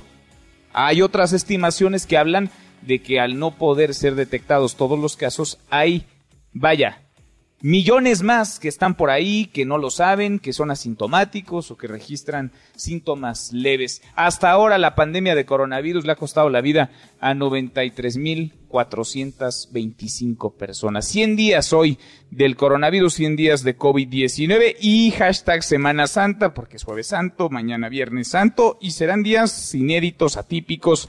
No son vacaciones, lo ha dicho una y otra y otra vez la autoridad de salud de nuestro país. Muchísimos se quedarán con las ganas de viajar, de turistear. Primero lo primero, primero la salud. Hay que quedarse en casa y aquí en MBS Noticias nos sumamos a este llamado. Escuche lo que le decimos porque estando a la distancia estamos más cerca que nunca, más juntos que nunca.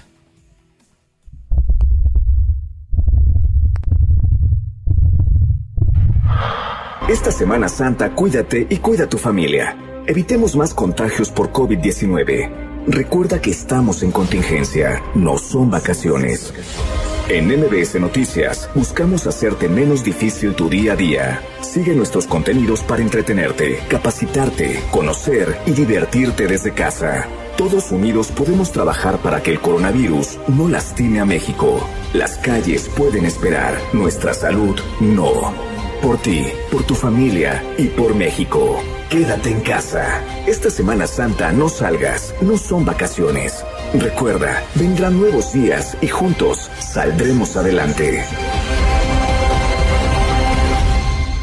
Y estamos con ustedes a la distancia, hay que quedarnos todos en casa y no son vacaciones. Habrá tiempo ya, seguro que habrá tiempo para el descanso, para el disfrute, para vacacionar, para abrazarnos. Vaya, habrá tiempo. Por ahora, lo primero es la salud y quedándonos en casa nos hacemos un favor todos, nos cuidamos todos. Hay quienes llevan al extremo estas medidas sanitarias. Hay quienes, por ejemplo, en Cuautla, Morelos, están pidiéndole sí a los ciudadanos, pero también a aquellos seres de otro planeta, sí, que se queden en su casa. Escuche este video, por eso se está moviendo el hashtag Cuautla. A todos andan en la calle, favor de regresar a sus casas. Sabemos que a ustedes no les pasa nada, pero los humanos tenemos miedo de infectarnos. Favor de retirarse a sus casas que no tengan nada que hacer. Familia, solamente es una persona autorizada por familia para hacer las compras de los víveres. Bueno, eso dice la autoridad en Cuautla, Morelos. Imagínese, en Cuautla, Morelos mandan a sus casas, sí, a los ciudadanos, pero también a los extraterrestres. Pues de paso a todos ya, de una vez a guardarse a sus casas. Cuautla, Morelos era la voz de un altavoz de la Secretaría de Seguridad del Estado de Morelos, que estaba haciendo un patrullaje y así invitaba a los ciudadanos a quedarse, a guardarse en sus casas. Se está moviendo además el nombre de Gael García, hashtag Gael García, y es que anoche el actor encendió las redes sociales con un tuit, un tuit en el que, y se lo leo textual, agradecía al subsecretario de Salud, Hugo López Gatel. Gracias, gracias, gracias López Gatel y todo el equipo de expertos que nos explican este tema complejo y urgente en el que todos estamos sumergidos. Gracias por la información y por la interpretación de los expertos. Gracias. Decía, pese que algunos ven, vemos pues ciertas contradicciones en lo que dice Hugo López Gatel, en lo que reporta la Secretaría de Salud. Los reportes han tenido por decirlo menos, inconsistencias. ¿eh? Los informes que están públicos en la página de la Secretaría de Salud, de pronto aparecen, desaparecen casos. Un día, un estado, por ejemplo, Zacatecas, Santier tenía eh, nueve casos, un día antes tenía diez. Había casos que venían de ciertos países que registraban menos contagios en días posteriores a los que se habían reportado antes. Es decir, eso puede ser un trabajo de escritorio mal hecho, eh, se entiende, las autoridades están rebasadas, están trabajando al límite. Lo que no termina de comprenderse de todo es qué tanto las autoridades están hablándole con verdad a los mexicanos. Porque las cifras oficiales, las que ha reportado el sector salud, los casos confirmados de contagio, hablan de 3.181 positivos y 174 fallecidos. Pero ayer la proyección que por primera vez se hace pública, conocíamos de esta medición centinela, la conocemos desde hace semanas, ha hablado de ella Hugo López Gatel, subsecretario de Salud, pero la proyección, la primera vez que se hace pública es ayer y habla de por lo menos 26 mil casos, que no sabemos si esos 26 mil casos están guardados en sus casas, están en las calles, son asintomáticos, tienen síntomas leves, no lo sabemos y por tanto no están en el conteo oficial, pero siguen contagiando o pueden seguir contagiando. Esto Vaya, más allá de la estimación, de la proyección, del cálculo, esto definitivamente echa por la borda las palabras del presidente López Obrador el domingo en el patio central del Palacio Nacional cuando afirmaba que nuestro país era una de las naciones con menos casos positivos de coronavirus en el mundo. Si nos vamos a los 3.181 casos confirmados, pues sí, México está de media tabla para abajo. Pero si hablamos de los 26.000 estimados, pues entonces nuestro país no está tan abajo, al contrario, está en el top 10, sería el décimo país con más casos positivos de coronavirus en el mundo después de Turquía y arriba de Bélgica. Así que la información parece también se administra, son tiempos, si no de ocultarla, sí de administrarla. Deportes con Nicolás Romay. Querido Nico, qué gusto saludarte, ¿cómo estás? Bien, Manuel, me da gusto saludarte a ti, a toda la gente que nos acompaña. Regresa el fútbol, Manuel. Ah, caray. Regresa ¿Cuándo? el fútbol. ¿Dónde? pero ¿Cómo? Pero, vi- pero virtual.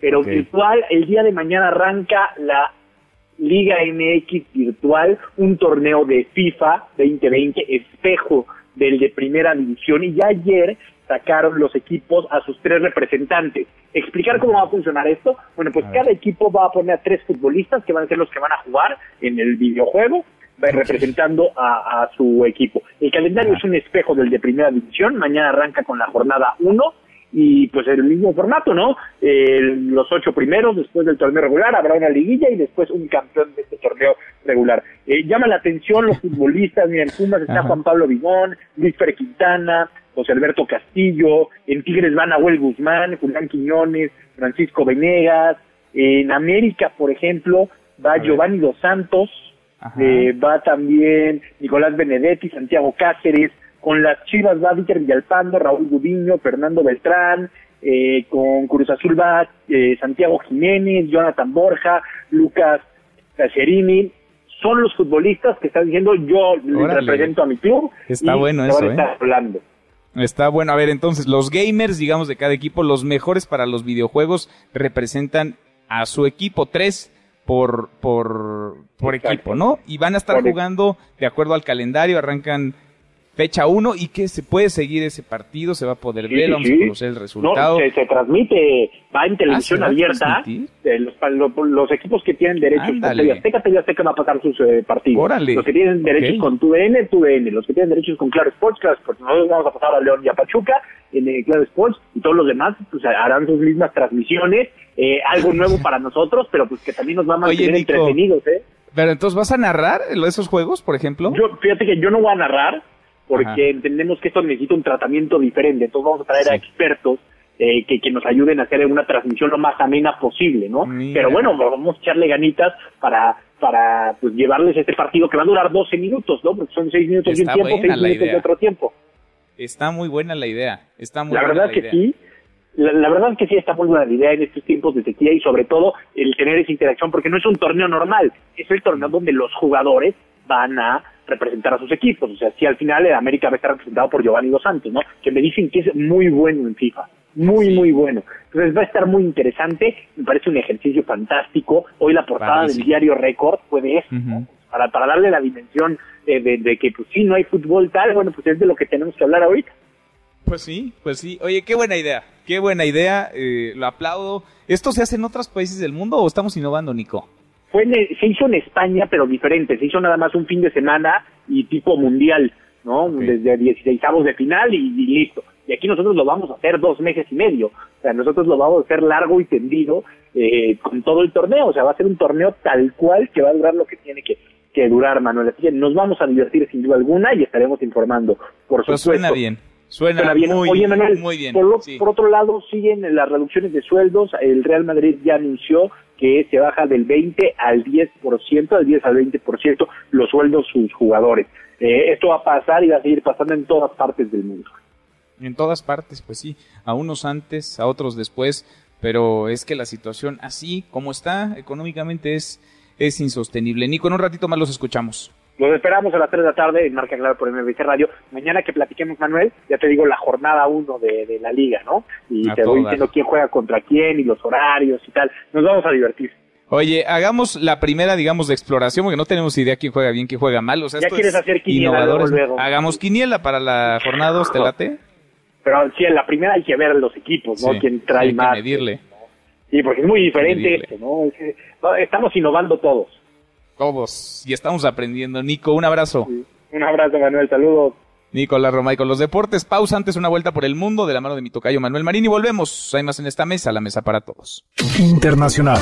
El mundo se enfrenta a una crisis como ninguna otra, así lo reconoce el Fondo Monetario Internacional, quien asegura que la pandemia del coronavirus ha alterado el orden económico y social a la velocidad de un rayo. Pronostica para este año la peor recesión económica desde la Gran Depresión de los años 30. Es la voz de Cristina Georgieva, directora gerente del Fondo Monetario Internacional. Está claro que el crecimiento mundial se volverá marcadamente negativo en 2020. De hecho, anticipamos las peores consecuencias económicas desde la Gran Depresión. Y no es para menos. En Estados Unidos, la crisis sanitaria ha llevado a que más de 6 millones de personas perdieran su empleo en la última semana, por lo que hasta el momento 17 mil trabajadores han solicitado ayuda al gobierno del presidente Donald Trump. Podrías perder tu lugar en la mesa para todos. Con Manuel López San Martín. Regresamos. Conviértete en héroe durante la contingencia. Quédate en casa. Lávate las manos. Limpia y desinfecta tus alimentos. MBS Noticias. Contigo en casa. En Mesa para Todos, la información hace la diferencia. Con Manuel López San Martín. Seguimos, volvemos a esta mesa, la mesa para todos. 100 días hoy se cumplen del primer caso reportado de coronavirus de COVID-19 en China y estoy seguro que hace 100 días nadie imaginaba que hoy estaría el mundo como está, que estaríamos todos dentro de nuestras casas, que estaríamos viviendo esta realidad que parece sacada de una película.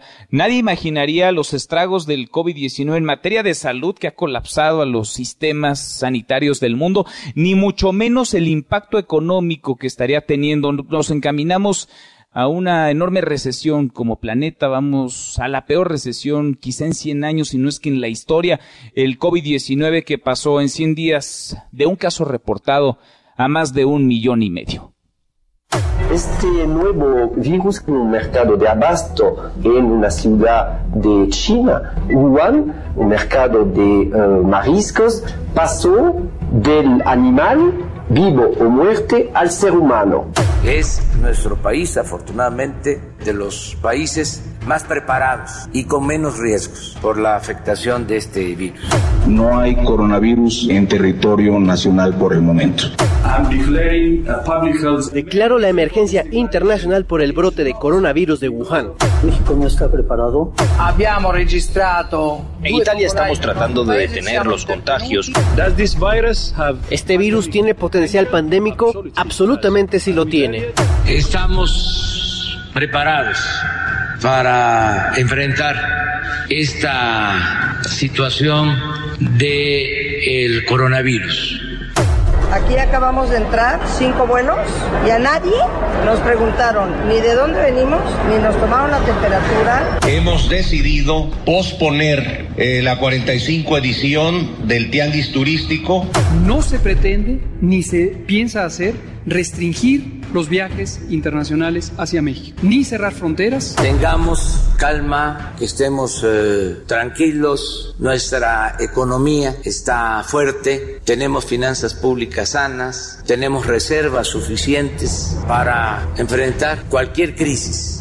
Queremos declarar formalmente el inicio de la fase 2 se ha actuado con profesionalismo, se ha hecho a un lado la politiquería. La fuerza del presidente es moral, no es una fuerza de contagio. En términos de una persona, un individuo que pudiera contagiar a otros, el presidente tiene la misma probabilidad de contagiar que tiene usted. El escudo protector es como el detente. ¿Saben lo que es el detente, verdad? Esto me lo da la gente y todo lo guardo porque pues no está de más. Miren, aquí hay otro detente. Detente, enemigo. El corazón de Jesús está conmigo. Si ustedes son ricos, están, tienen en riesgo. Si ustedes son pobres, no. Los pobres estamos, tenemos, estamos inmunes. Yo les propondría que quien tuvo coronavirus, pues sí, con todas las restricciones, con los cuidados, su caldo de pollo con cebollita y chile bien picoso, un ajo. 100 días en dos minutos y medio, 100 días desde el primer caso reportado, el millón y medio ha sido rebasado ya de casos positivos en el mundo. No es un juego, hay que tomarse en serio este COVID-19 a pesar de la ligereza de algunos políticos. 93.425 personas han muerto en nuestro país. Ayer se daba a conocer una estimación en la conferencia de la tarde-noche del Palacio Nacional de manos del subsecretario de Salud Hugo López Gatel. Sabemos que en México hay confirmados 3.181 casos. Hay 3.181 personas contagiadas. Lo que habíamos escuchado es que la medición en México se basaba en un esquema, en un sistema centinela. Esto permite hacer estimaciones, proyecciones. Bueno, los datos que ayer se dan a conocer pues dejaron fríos a más de uno. Hablamos de por lo menos 26 mil casos de contagio en México. Algunos estarán en su casa, otros más andarán en la calle, algunos serán asintomáticos, otros presentarán sintomatología leve. Lo cierto es que corren el riesgo de contagiar a otras personas, corren el riesgo quienes están en la periferia, en los círculos más cercanos a estas personas que quizá no saben que tienen coronavirus, o más bien, a decir del número de pruebas y de confirmados, es un hecho que no lo saben. Escuchemos lo que dijo ayer Hugo López Gatel. Hago una multiplicación que me permite decir por cada caso confirmado de COVID cuántos hay en la población que no vi. Son finalmente estos, aquí está la suma, 26.519 casos. Tan tan. La epidemia es ocho veces más grande. Lo cual no cambia, no cambia las decisiones. Nos permite asumir la realidad como es. Tan tan, dice Hugo López Gatel, el subsecretario, eh, pues así muy tranquilo y quitado de la pena, pero le digo, en redes sociales eh, se encendieron varios, eh, se quedaron fríos otros. En México habría entonces 26.519 personas contagiadas. Es una estimación por cada caso detectado. Se estima 8.3 más. ¿Desde hace cuánto se sabía este número, esta cifra? ¿Por qué hasta ayer se hace pública la proyección? Es parte de lo que estamos tratando de entender. Yo le agradezco mucho al doctor Alejandro Macías que nos ha ido dando luz desde hace pues prácticamente 100 días en torno al coronavirus, infectólogo, excomisionado nacional para la prevención y el control de la influenza H1N1 en nuestro país. Gracias, doctor. ¿Cómo estás, Alejandro? Buenas tardes. Hola, Manuel. Mucho gusto estar con tu auditorio. Gracias por platicar con nosotros. Pues 100 días que se dicen fácil, pero el mundo ha cambiado en estos 100 días, doctor. Y todavía no vemos nada, como se dice en el argot del teatro eh, todavía nos falta mucho, estamos apenas entrando. Estas cifras no deben eh, sorprender a nadie, Manuel. O sea, ya se sabía que los casos que se están reportando de ninguna manera son todos los que hay. No debe sorprenderse nadie. Hay que recordar primero, eh, de este virus es muy probable que nos vayamos a enfermar todos mientras no llegue a haber una vacuna. Por fortuna, la gran mayoría no vamos a tener un problema serio o no van a tener un problema serio Recuerden el 80, 15, 5. La gran mayoría ni siquiera lo va a sentir. Ahora, no debe ser una sorpresa que ahora nos hagan un cálculo de los posibles pacientes que ya de, o de los posibles infectados que deben existir, pero que no ha detectado el sistema. Es perfectamente natural y es esperable. Es esperable. Ahora, estas proyecciones aplica también para el mundo porque de pronto cuando ponemos estos 26 mil casos que insistimos es una estimación en el radar del panorama global, pues eh, México se colocaría, doctor, en el top 10, en el top 10 de los países con más contagios, solamente después de Turquía, pero antes de Bélgica. Bélgica tiene 24.983, Turquía 42.282. Estoy leyendo datos de la Universidad John Hopkins. Eh, ¿Esto se hace para todo el mundo? ¿Aplica para todo el mundo o es un caso especial esta medicina? No, es para unos sí para otros no. Por ejemplo, lo depende de qué tan, con qué intensidad estés tú buscando a los pacientes. Por ejemplo, los coreanos están haciendo muchísimas pruebas y los detectados deben parecerse mucho más a los que de veras existen.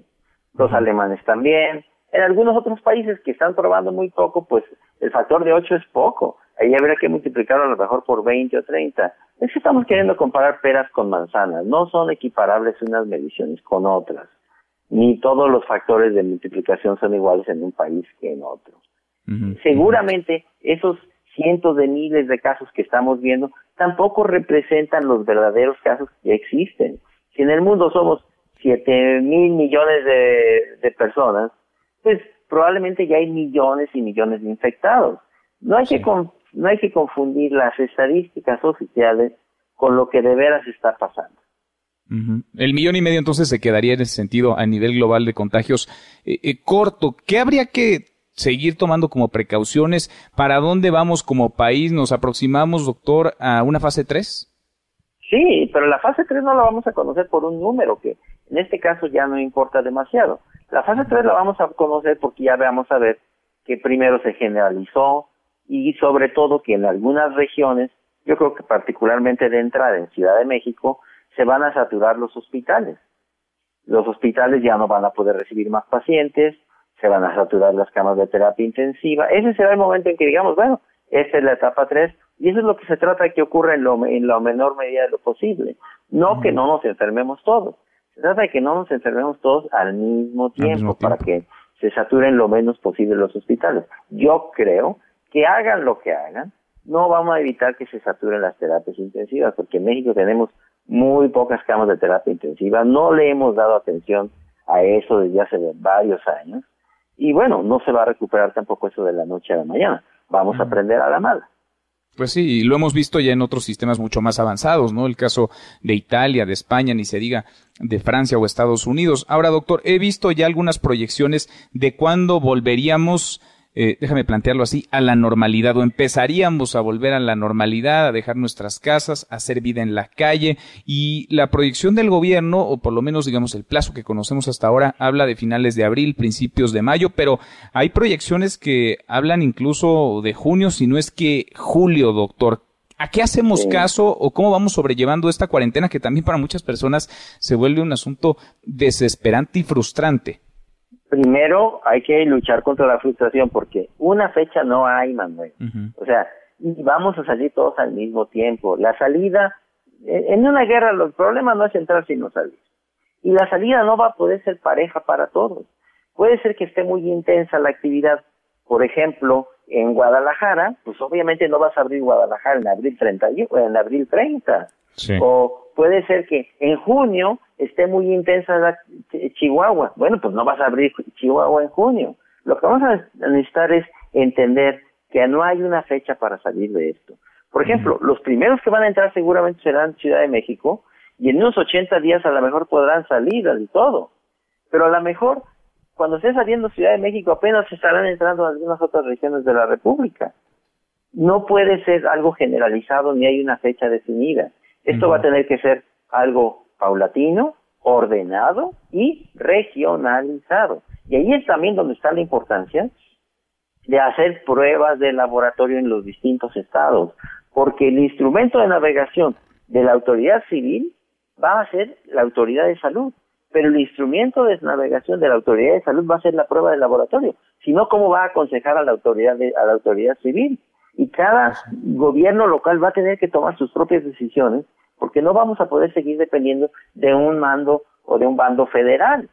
La federación está bien, lo hicieron y cerraron todo el país al mismo tiempo porque no estábamos midiendo o porque no sabíamos cómo estaba todo, estuvo bien. No más que ahora para salir, cada quien va a tener que salir a su propio paso. Que la gente pues se quite esa idea de que todos vamos a salir al mismo tiempo y que hay una fecha mágica en lo que esto se va a acabar, porque no es así. Por lo pronto podemos irnos quitando de la mente. Tenemos que resolver nos quitamos de la mente, doctor, el 30 de abril, ¿no? Como fecha. Absolutamente, eso quítenselo de la cabeza porque no va a ser así, ni siquiera en Ciudad de México. Ni siquiera en la, en la Ciudad de México. Doctor Alejandro, pues gracias, gracias porque desde hace literalmente 100 días nos vas acompañando para entenderle a este COVID-19 que ha transformado, que ha cambiado al mundo. Gracias, muchas gracias, doctor. Que te vaya muy bien, Manuel. Gusto en saludar a tu auditorio. Gracias, muy buenas tardes. Alejandro Macías, infectólogo, excomisionado nacional para la prevención y el control de la influenza H1N1. Y es que si hay predicciones que hablan de mediados de mayo, de finales de mayo, de junio incluso, o de julio. Veremos por lo pronto en esto. Desconocemos mucho todavía y es difícil, es muy difícil hacer una proyección certera. Lo que es un hecho es que estamos en Semana Santa y que esta Semana Santa es inédita, inédita para quienes gustan de salir a turistear, a pasear, a visitar a familiares. Inédita para las representaciones religiosas y la más tradicional en nuestro país, en nuestra ciudad, es el Via Crucis que se desarrolla año tras año en la alcaldía Palapa. En esta ocasión, la representación 177 va a ser inolvidable para todos porque es distinta a todas. Le agradezco mucho a la alcaldesa de Iztapalapa, Clara Brugada, que platique con nosotros esta tarde. Alcaldesa, muchas gracias. Buenas tardes. Buenas tardes. Gracias. Muchas gracias por estos minutos. ¿Cómo se vive y cómo se desarrolla la pasión de Cristo, la representación del Via Crucis allá en Iztapalapa? Bueno, pues efectivamente es la representación número 177. Como todos sabemos, es la más grande de nuestro país, una de las más grandes a nivel mundial. La característica de esta representación es que no es de las, no, no lo hacen los gobiernos, no lo hacen los jueces, la hacen los propios vecinos del otro barrio de Iztapalapa, que desde hace, desde 1843 lo organizaron y continúan haciéndolo. Eh, antes pues ya esta situación de contingencia sanitaria, yo agradezco al comité organizador de Semana Santa, aquí en Iztapalapa, que eh, haya puesto el centro para salud de Voy a interrumpirte, alcaldesa, porque se está escuchando muy mal la comunicación. A ver si podemos allá en cabina retomar, porque es importante escuchar lo que está sucediendo en sí, esta representación que será diferente a todas las demás desde 1843, cuando comenzó esta tradición. Nunca, jamás se había dado una sin la participación de la gente. Vaya, es la propia gente, son los propios habitantes los propios eh, pobladores de los barrios de Iztapalapa, quienes se organizan, quienes se van preparando a lo largo del año, tienen toda una logística y estructurada, y en esta ocasión, pues esa logística y esa preparación se vio modificada por la realidad del COVID-19. Alcaldesa, te retomamos, nos decías, sí, son los propios habitantes, son los propios pobladores de los barrios quienes se preparan y se organizan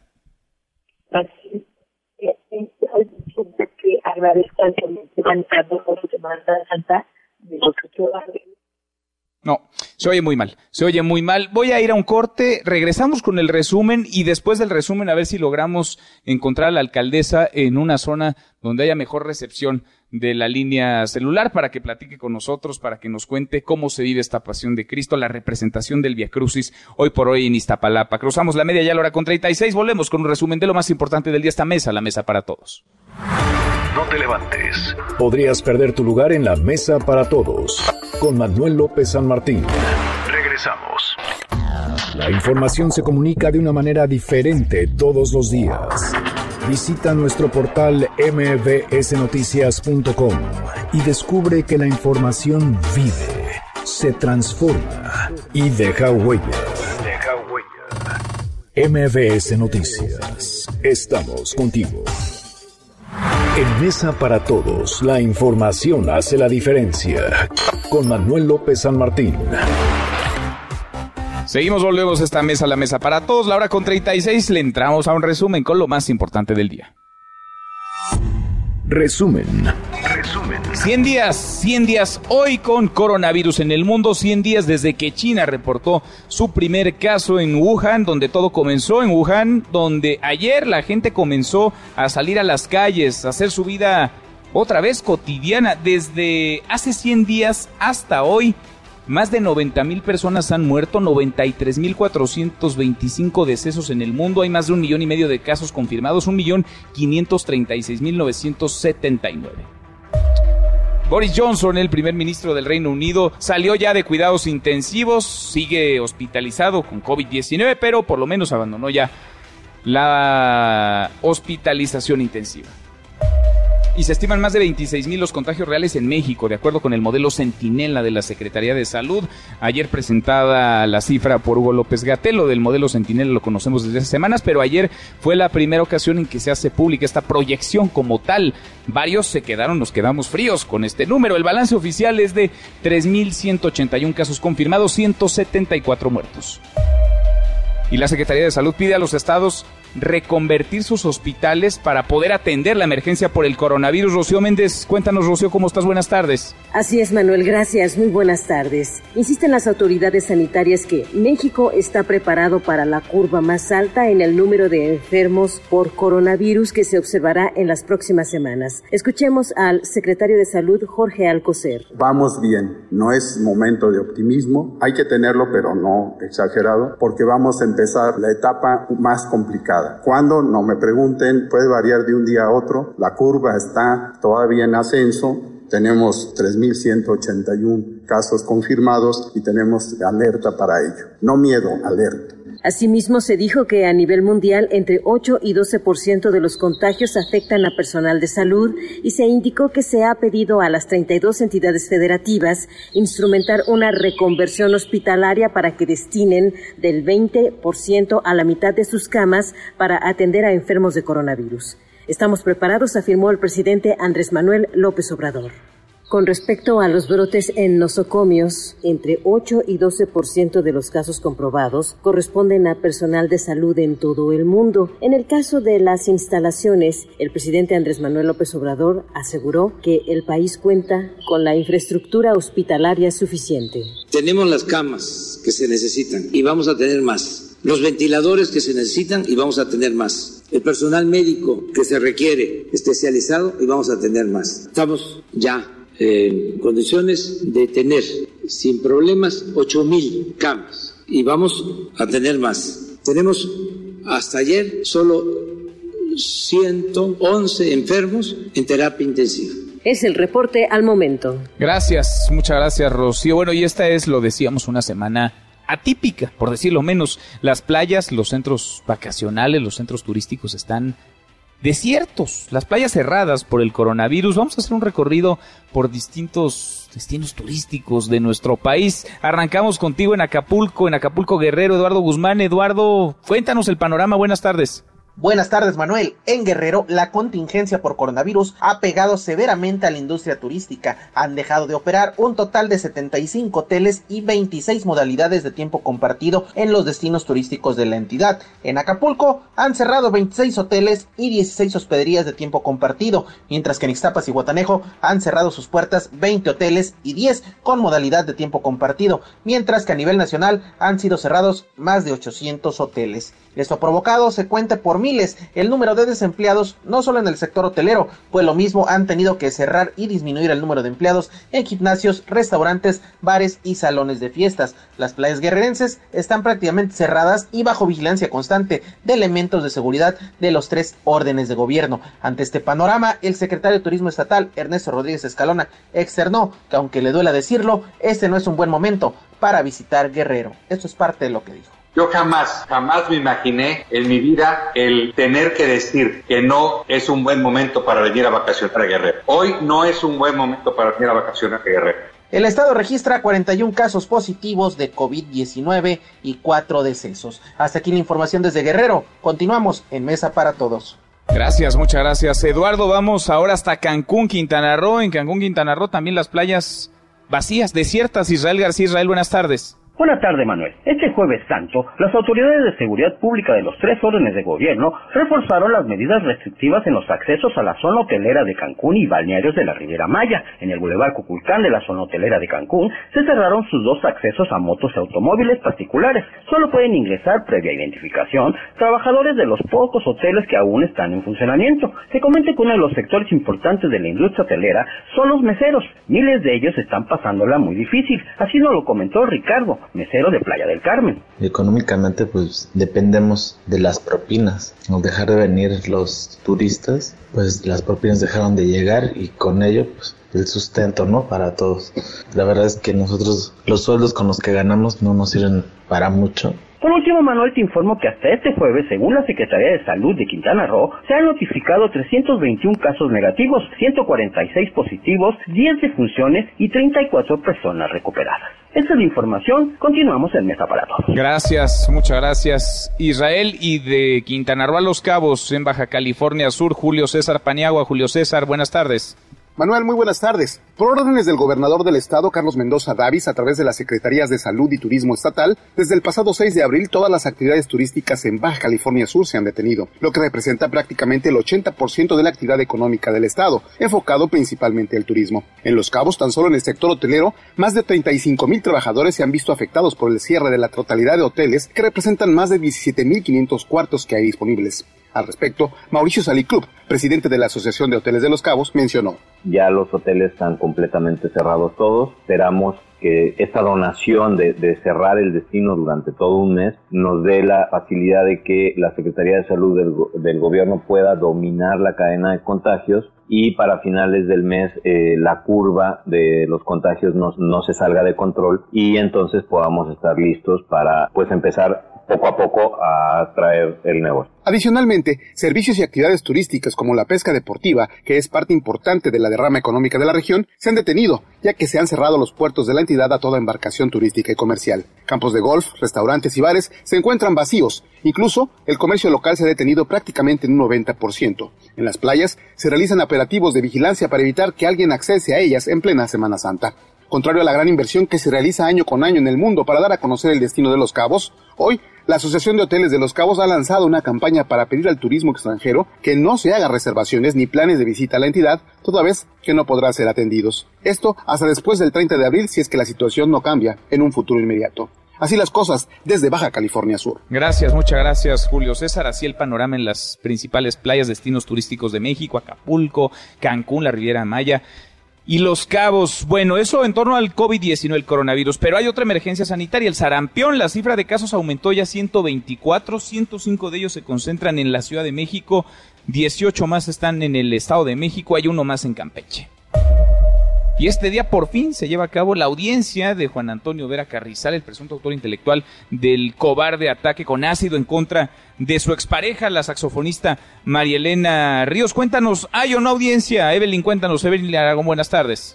¿Qué tal, Manuel? Muy buenas tardes. Te saludo y te comento que este jueves a puerta cerrada se lleva a cabo la audiencia en el proceso judicial contra el exdiputado priista Juan Vera Carrizal, a quien se le imputa el delito de feminicidio en grado de tentativa tras las acusaciones de ser el autor intelectual del ataque con ácido contra la joven saxofonista Marilena Ríos Ortiz. En la sede del Poder Judicial en Guajuapan de León, la puerta es custodiada por elementos de la Policía Estatal, así como agentes estatales de investigación que no permitieron el acceso a persona ajena a al proceso. La audiencia ha sido pospuesta en dos ocasiones ya que no se llevó a cabo el lunes que el empresario fue puesto a disposición por las autoridades, tampoco ayer miércoles debido a que manifestó dolor abdominal y fue trasladado a un hospital de la zona. Tras lo anterior y una nueva reprogramación, este jueves dio inicio la audiencia donde participan el equipo de abogados de Vera Carrizal encabezados por el penalista Carlos Jaime Prat, mientras que en representación de Marilena se encuentra Silvia Ríos Ortiz, su hermana, junto con la abogada Ana Catiria Castro. Hasta aquí el reporte, continuamos en Mesa para Todos. Gracias, muchas gracias, Evelyn, pendientes de ese caso. Hasta aquí el resumen con lo más importante del día.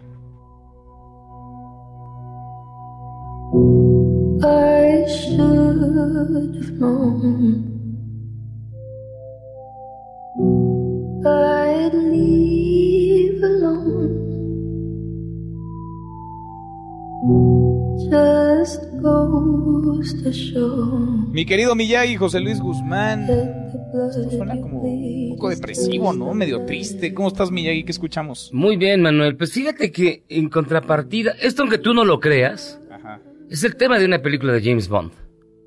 Ok. Todo lo todo, estábamos acostumbrados desde 1962, desde, bueno, desde que aparecieron los grandes temas de James Bond, a que fueran movidos, impactantes, este, brutales, porque eran películas de acción. Este es el tema de la nueva película de James Bond, no James Bond, James Bond, No Time to Die.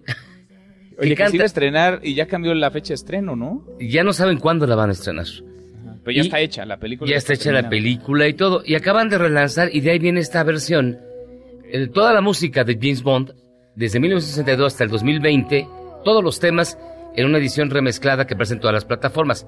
Es el tema más reciente que canta Billie Eilish y que es, digamos, el, lo de moda ahorita, pero sí es muy deprimente. Si lo comparas con Paul McCartney, con este, vamos, hasta con Los Diamantes son para siempre, ajá, Durán Durán, que eran rolas muy, muy movidas, muy impactantes. Este sí ya está como para tirarnos al piso. Sí, no, y la verdad en esta época, en esta temporada de encierro, prefiero algo más alegre, más movido, Miyagi. Sí, pero eh, si ustedes quieren escuchar todas las, todas las canciones que estaban en los temas de, de James Bond, ya apareció esta colección de, de canciones. Esta es la última, la puse porque es la más nueva, pero realmente no es la mejor. No es la mejor. No, sí está tristona. Sí está tristona, ni modo. Pero bueno, para todos los gustos, Jaime. Y un abrazo y gracias. Hasta pronto, Manuel. José Luis Guzmán, como todos los días hasta ahora en esta mesa. Para todos, te escuchamos al ratito a las 7. Charros contra Gangsters. Pausa y volvemos. Hay más en esta mesa, la mesa para todos. Información para el nuevo milenio. Mesa para todos. Con Manuel López San Martín. Regresamos. Más información y análisis en Mesa para todos. Con Manuel López San Martín. Seguimos, volvemos a esta mesa, la mesa para todos. Estamos en contingencia, en plena emergencia por COVID-19, pero no todo es tragedia, no todo es la cara enferma de esta situación global. También hay buenas, que vaya que hacen falta. También hay otra cara en esta moneda. ¡Ánimo! MBS Noticias, contigo en casa, tiene para ti notas positivas. Y sí, hay buenas noticias todavía pese al panorama. Anne Hathaway se une a Plaza Sésamo para hablar sobre el coronavirus. Elmo y Lucas Come Galletas quieren llegar a niños pequeños, confundidos por verse atrapados en sus casas durante la epidemia del coronavirus, con un episodio especial de Plaza Sésamo que se transmitirá la próxima semana. El creador del musical Hamilton, Lin Manuel Miranda y las actrices Anne Hathaway y Tris Ellis Rose serán los invitados famosos de Plaza Sésamo, Elmo Playdate, que durará 30 minutos.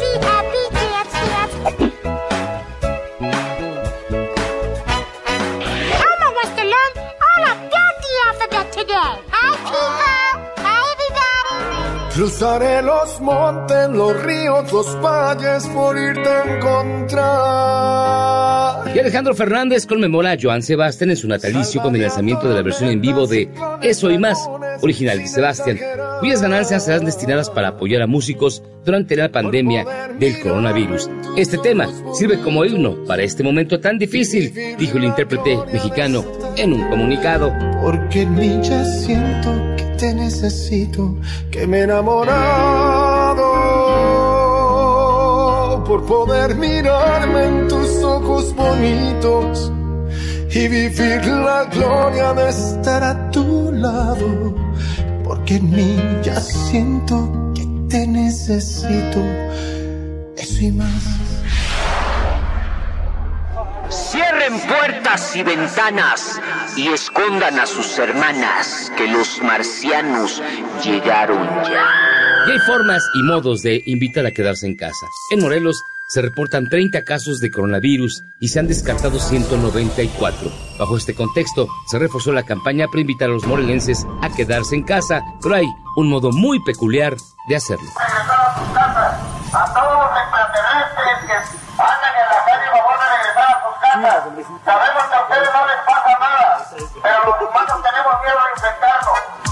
marcianos llegaron ya, ya. A todos los extraterrestres que andan en la calle, favor de regresar a sus casas. Los marcianos llegaron ya, ya. Les recordamos que pueden visitar la página de noticias MBS en nuestro portal de internet con más noticias actualizadas sobre el coronavirus y también el micrositio con buenas noticias.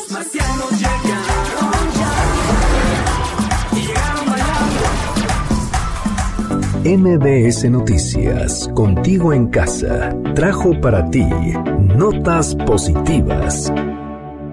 Bueno, y ya menos nos vamos. Antes revisamos lo último en la información. En tiempo real, en Universal.